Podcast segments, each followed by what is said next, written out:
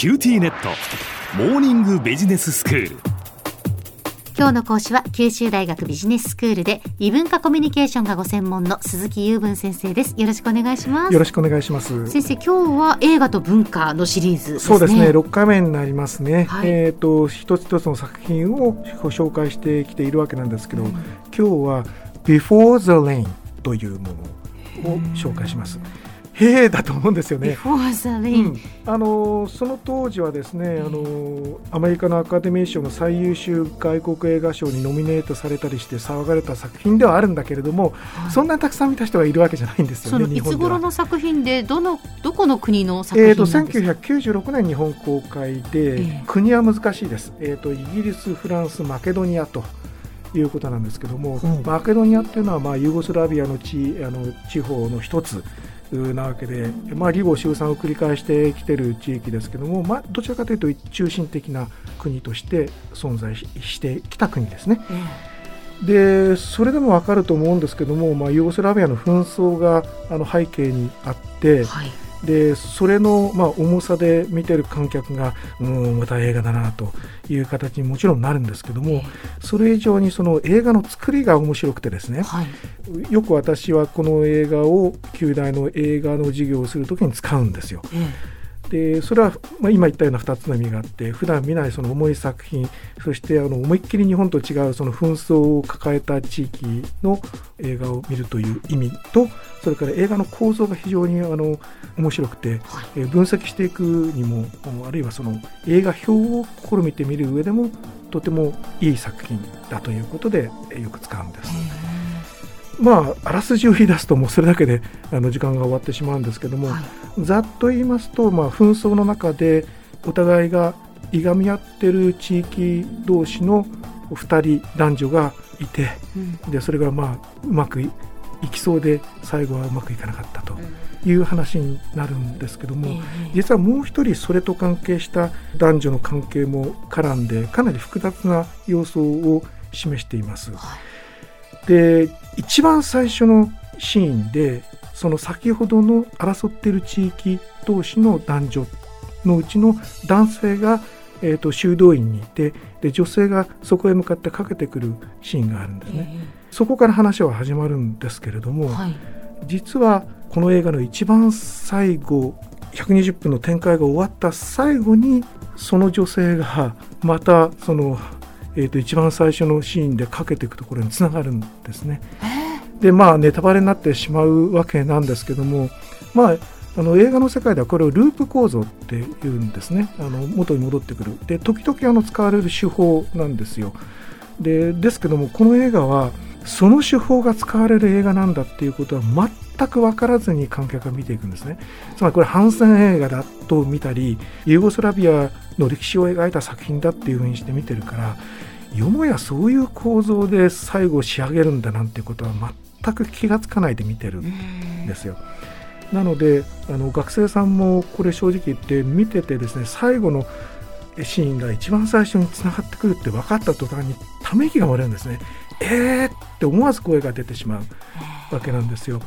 でまあ、そういういろんな意味があってあの学生さんにとってその映画というものの鑑賞を深めていこうとした時にとてもあの参考になる作品だということで、まあ、取り上げている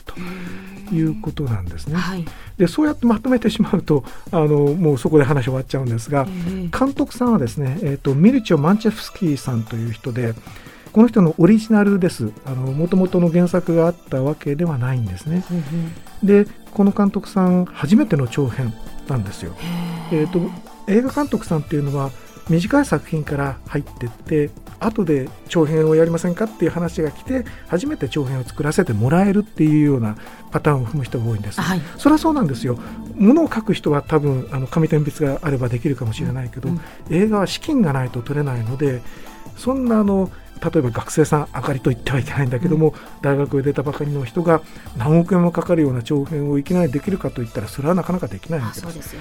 ということでこの監督さんもいろんなところで認められてじゃあ長編をやってみましょうかとなっていきなり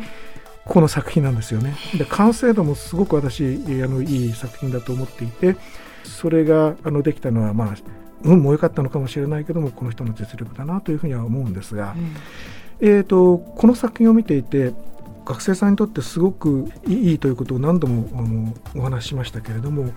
この中で重層的にいろいろ仕掛けが出てくるのを見破っていく楽しさっていうのがあるんですね。はい、例えばその色に注目してみると青がいろんなところで出てくるんですよ。ここは重要なアイテムだなと思うところに青い色が使われてる。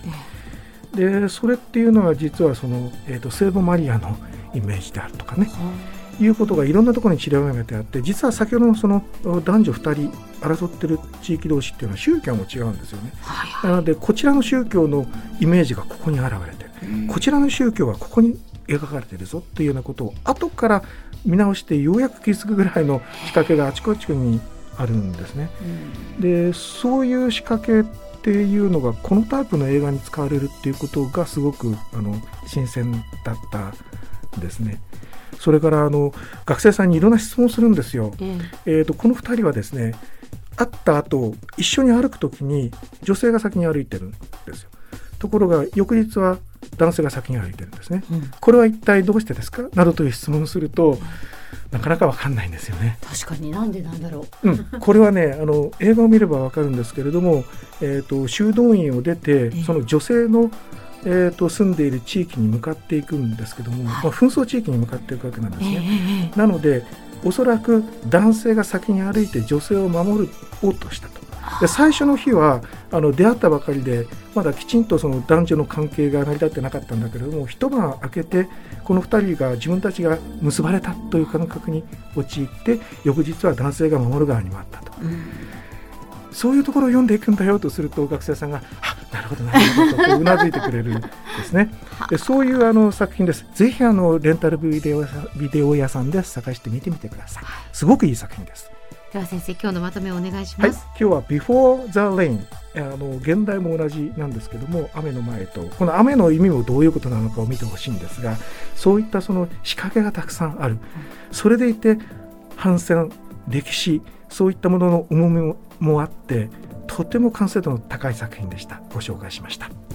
今日の講師は九州大学ビジネススクールで異文化コミュニケーションがご専門の鈴木雄文先生でした。どうもありがとうございました。ありがとうございました